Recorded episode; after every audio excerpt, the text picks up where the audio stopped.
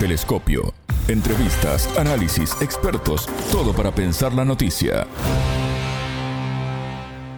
¿Cómo afecta a América Latina el ingreso de Argentina a los BRICS mientras el FMI observa la campaña electoral y se reúne con los candidatos?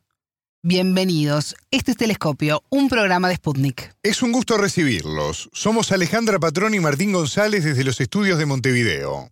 Y junto al ingeniero argentino Miguel Ponce, director del Centro de Estudios para el Comercio Exterior Siglo XXI, analizaremos el impacto de estas confirmaciones en el comercio regional y la política global.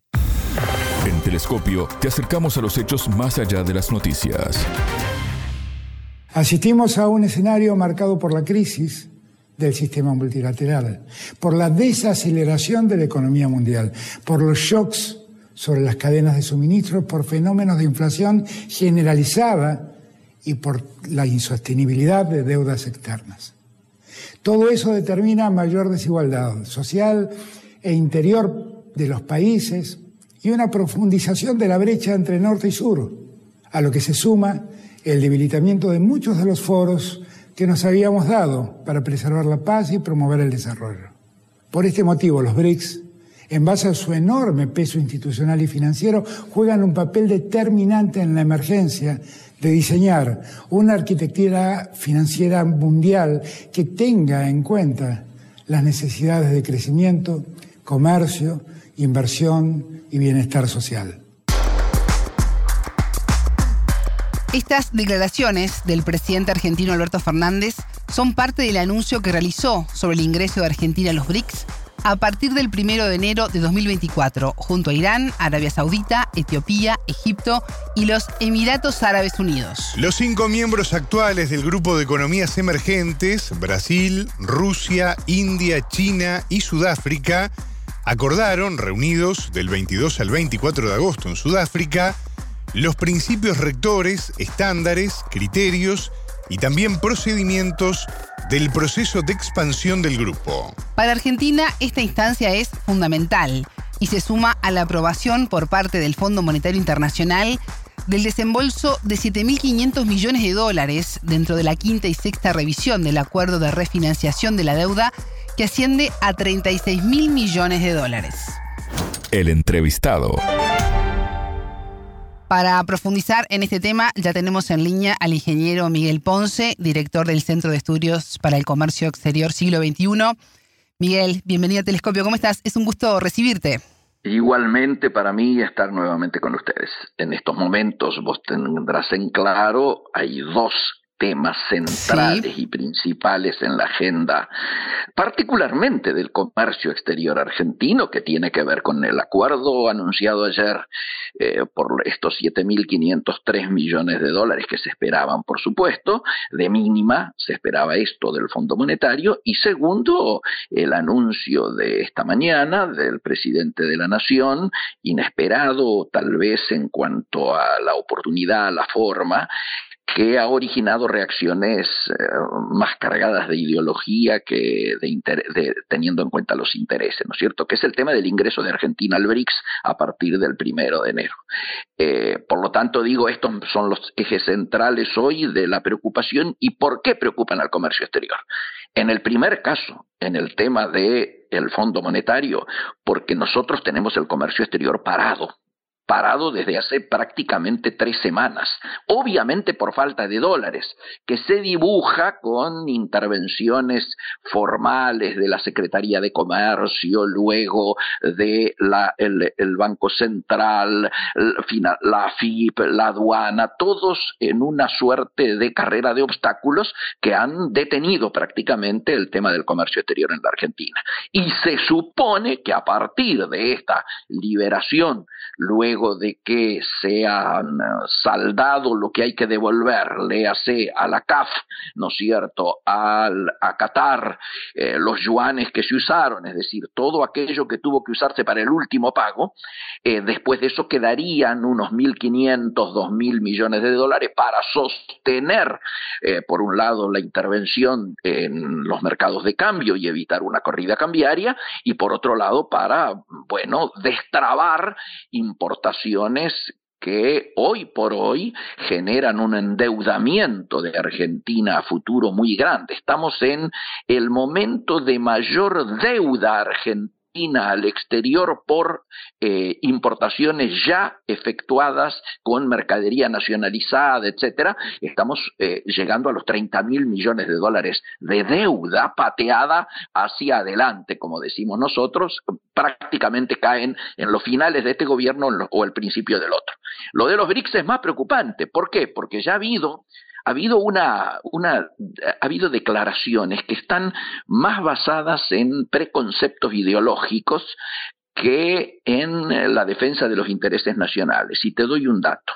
Más de una vez con ustedes hablamos que lo central era poder desideologizar nuestros vínculos diplomáticos para no perjudicar nuestros vínculos comerciales y nuestros vínculos económicos. Esto con este análisis, al margen si la oportunidad es la mejor, si un gobierno que se va lo puede hacer, a veces las circunstancias no se eligen, ciertas definiciones debieran ser de políticas nacional, o sea, políticas de Estado y no circunstancias de un gobierno que se va o del futuro que viene. Acabamos de escuchar una candidata presidencial eh, decir en el Council of America que si ella es presidenta, nos iríamos del BRICS. Argentina no pertenecería al BRICS. Con lo cual, imagínate, los llamados que yo tengo en este momento de frigoríficos argentinos, que el 80% de lo que se exporta de carne va a China, o de autopartistas del Gran Córdoba, cuya eh, principal eje de exportación es a Brasil, y nosotros estamos diciendo que vamos a tener conflicto con nuestros dos principales socios comerciales, como son Brasil y, China, bueno, esto genera una incertidumbre muy grande. La verdad es que me parece que se están privilegiando análisis ideologistas, que por supuesto hay que tener en cuenta, yo no digo que no, pero primero tienen que estar los intereses nacionales por delante y la verdad es que esto pareciera que la ignorancia por un lado o alguna carga de, mm, diríamos, oportunismo electoralista, teniendo en cuenta el momento que se vive en el país, tal vez esté haciendo desviarnos de los intereses centrales. ¿La ideología y el comercio deben separarse? Sin discusión. Sin discusión, los intereses nacionales pasan por ver de qué manera exportamos más valor agregado, de qué manera aprovechamos mejores las oportunidades que el mundo nos plantea por delante. Vivimos una situación donde nos llenamos la boca diciendo que queremos exportar más. Hoy el mundo está demandando todo lo que Argentina y el área, nuestra región también puede protagonizar. Vamos a pasar de ser importadores de energía a ser exportadores de energía que está demandando el mundo. Vamos a somos ya los que tenemos en nuestra región los principales elementos que pueden protagonizar la transición energética, el litio, el hidrógeno verde. tenemos la posibilidad de utilizar nuestro dólar ducto más importante, que es la agroindustria, cuando Europa fundamentalmente, pero también el resto del mundo está preocupado por sus soberanías alimentarias, un término que en Argentina no estamos acostumbrados a usar. ¿Por qué? Porque nosotros eh, tenemos la capacidad de producir alimentos para 10 argentinos por lo tanto, el drama que suelen tener ciertos países de tratar de garantizar en góndola que estén los productos que sus habitantes eh, consumen, eso es la, preocupación de la soberanía alimentaria. Acá son términos que no se utilizan, pero nosotros podemos protagonizar y podemos protagonizar activamente esa demanda, dar noticias que en lugar de seguir ampliándonos, en lugar de seguir abriendo mercados, consolidando los que ya tenemos, amenazamos a esos mercados de que vamos a tener una relación conflictiva con ellos simplemente por términos ideológicos, es no entender el mundo en el que nos encontramos y patear concretamente contra los intereses nacionales. Mientras hablabas de esta candidata presidencial que habla de salir de los BRICS, recordaba hace unos días las declaraciones del presidente de Brasil, Luis Ignacio Lula da Silva, subrayando que el interés eh, de los otros países por adherirse a los BRICS apunta además a la relevancia que está teniendo este grupo. ¿El ingreso de Argentina, el apoyo de Brasil abren además las puertas a más naciones de la región? ¿Esto se expande? Eh, sí, claro, sí, claro. Yo creo, a ver, creo que hay una situación que no es tenida en cuenta. Para ocho provincias argentinas, ocho provincias, ¿eh? el, el principal destino de sus exportaciones es China. Para la mayoría de las, em, de las MOI, las manufacturas de origen industrial tienen como, origen, eh, como destino Brasil. Eh, la principal exportación de Argentina en muchísimos de los rubros va a la India, va a China, va a Brasil, va a Mercosur, va a los países este, que integran precisamente eh, el BRICS. Hoy en día el BRICS representa el 30%, más del 30% ya de las exportaciones argentinas, con lo cual imagínate con esta ampliación, por supuesto que esto sería mucho más. Pero además, yo tengo que decirlo ahora sí, poniéndome eh, cierta camiseta histórica. Yo llevo 45 años en el comercio exterior. Cuando nadie comerciaba con China, un presidente argentino, Arturo Ilia, cuando nadie de Occidente, te repito, comerciaba con la China de Mao, hizo la primera exportación argentina de trigo a, China. A partir de allí hemos tenido un creciente intercambio con eh, los países, no solo de China, sino pues, de la región. Segundo, Argentina, me tocó protagonizar cerca de Raúl Alfonsín cuando se iniciaron las charlas con Sarney para la creación del Mercosur, cuando se superó una historia de enfrentamientos geopolíticos de Argentina en la región donde nosotros teníamos a, a Brasil casi como un potencial enemigo. Allí se cerró esa grieta histórica que tanto mal le hacía a Latinoamérica y a nuestra región.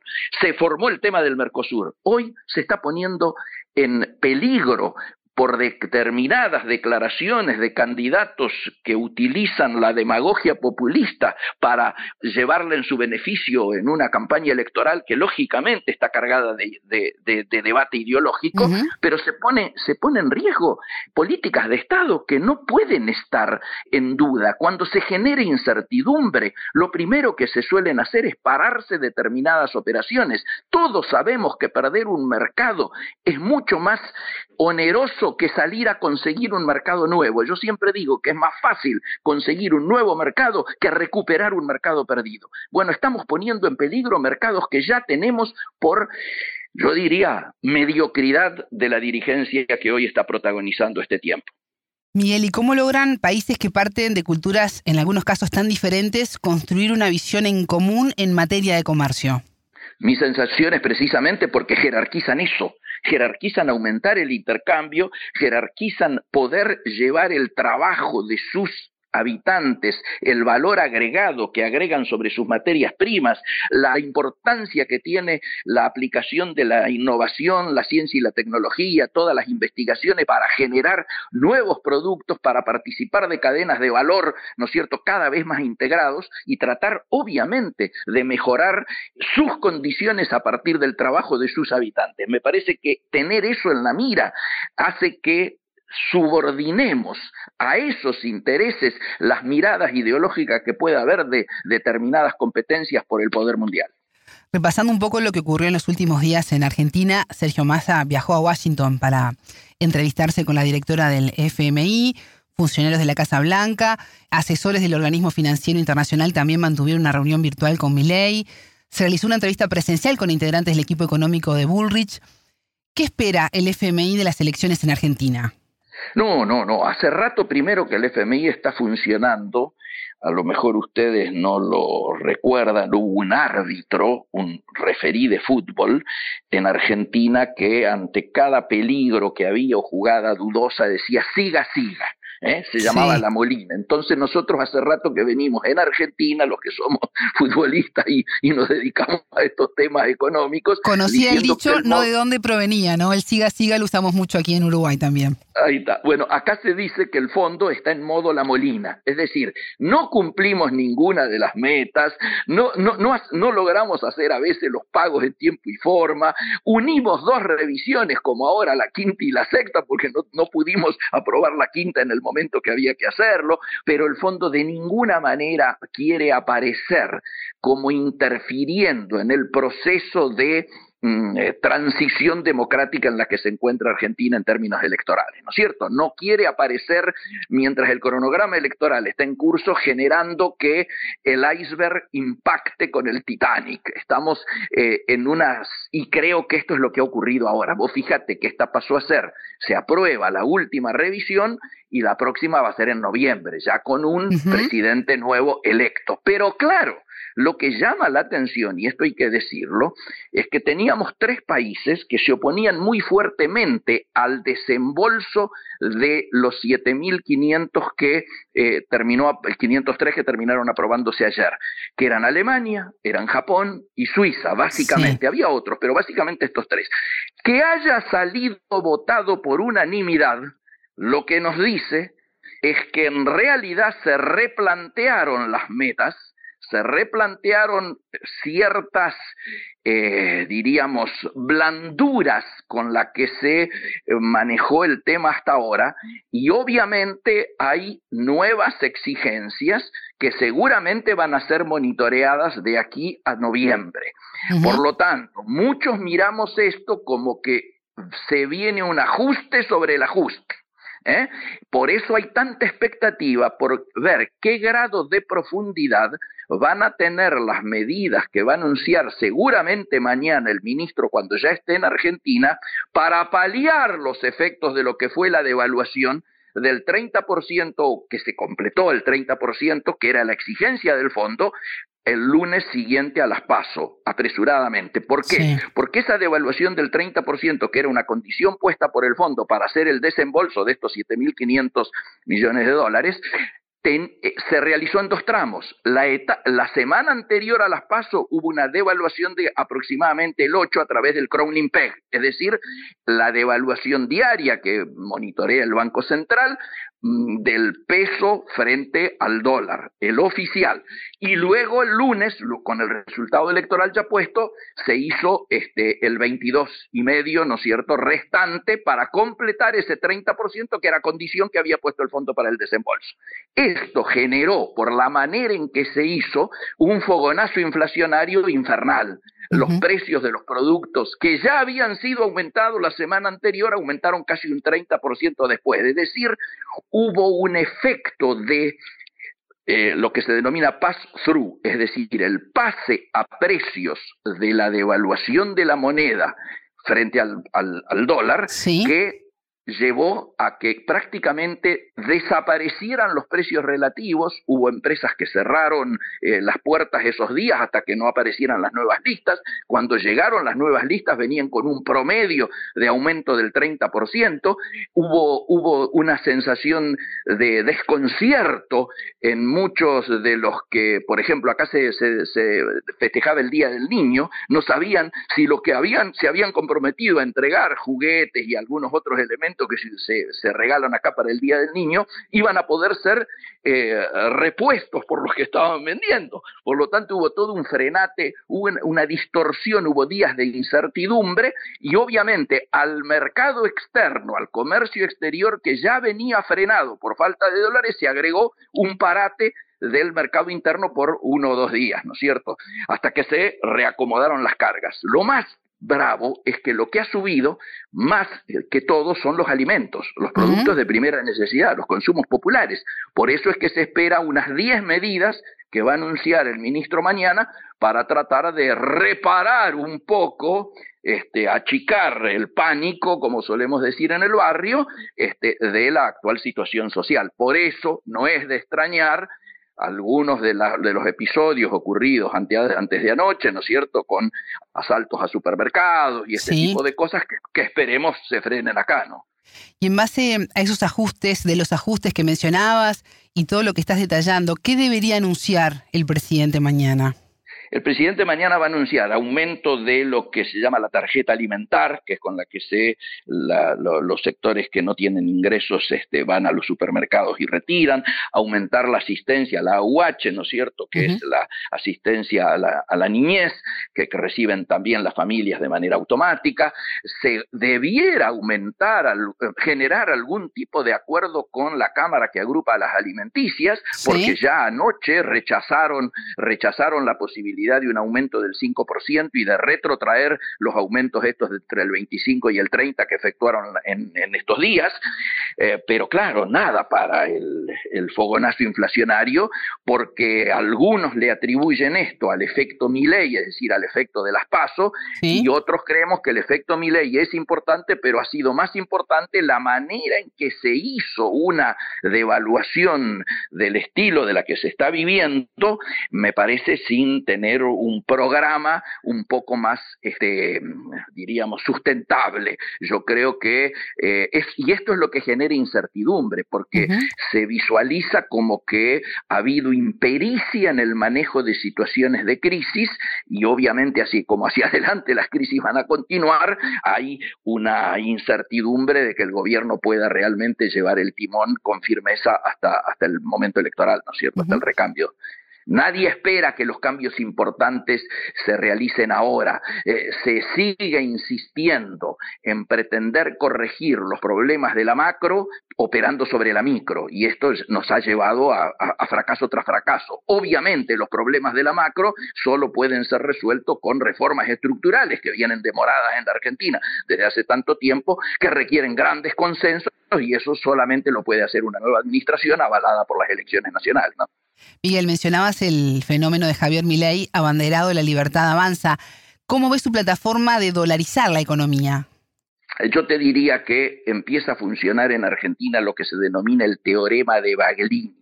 Baglini fue un diputado, amigo mío, que se hizo famoso cuando volvió a la democracia, porque mm, eh, presidía una de las comisiones de presupuesto en el retorno a la democracia con Alfonsín presidente, que dijo cuando lo corrían, diríamos, por izquierda con medidas muy radicalizadas, decía, bueno, a medida que algún candidato o algún grupo político se va acercando al poder, es decir, tiene más probabilidades de acceder al poder, relativiza, morigera eh, las eh, propuestas más radicalizadas. ¿eh? Entonces, esto empezó a ocurrir ahora. ya hasta el propio referente económico de mi ley, el ex ministro de Economía menemista, Roque Fernández, ha dicho que ya no está de acuerdo con la dolarización ahora. El propio Milei ha dicho, bueno, el tema de la dolarización es un tema que lleva tiempo, eh, como diciendo, antes esto venía planteado el primer día. Obviamente se sigue discutiendo acá dolarización o no dolarización, porque la moneda al seguirse deteriorando lógicamente hace que la gente busque refugio de valor en el dólar. Y esto ocurre eh, eh, con el dólar informal, esencialmente lo que aquí se conoce como el dólar blue. Pero me parece que ya está habiendo un consenso de la imposibilidad o de la inconveniencia de seguir este, fogoneando este tema, que por supuesto es un tema de alta preocupación. Yo creo que hasta los exfuncionarios del Fondo Monetario han hablado de la imposibilidad. Acá se toma como referencia Ecuador y otros países sin darse cuenta, sin darse cuenta que no tienen nada que ver ni sus economías ni el tamaño de sus economías. Y además no se tiene en cuenta que ya la Reserva Federal en la historia argentina nos ha dicho tres veces que no a intentos de dolarizar en Argentina. Miguel Ponce, ingeniero argentino, director del Centro de Estudios para el Comercio Exterior Siglo XXI. Muchas gracias por estos minutos con Telescopio. Por favor, siempre a disposición de ustedes y es una alegría volver a estar. Telescopio. Ponemos en contexto la información. Hasta aquí, Telescopio. Pueden escucharnos por sputniknews.lat. Ya lo saben, la frase del día la escucharon en Telescopio. Todas las caras de la noticia en Telescopio. Hoy se está poniendo en peligro por determinadas declaraciones de candidatos que utilizan la demagogia populista para llevarle en su beneficio en una campaña electoral que lógicamente está cargada de, debate ideológico, pero se pone, se pone en riesgo eh, políticas de Estado que no pueden estar eh, en duda. Cuando se genere incertidumbre, lo primero que se suelen hacer es pararse determinadas operaciones. Todos sabemos que perder un mercado es mucho más oneroso que salir a conseguir un mercado nuevo. Yo siempre digo que es más fácil conseguir un nuevo mercado que recuperar un mercado perdido. Bueno, estamos poniendo en peligro mercados que ya tenemos por yo diría, mediocridad de la dirigencia que hoy está protagonizando este tiempo. Telescopio. un espacio para entender lo que sucede en el mundo.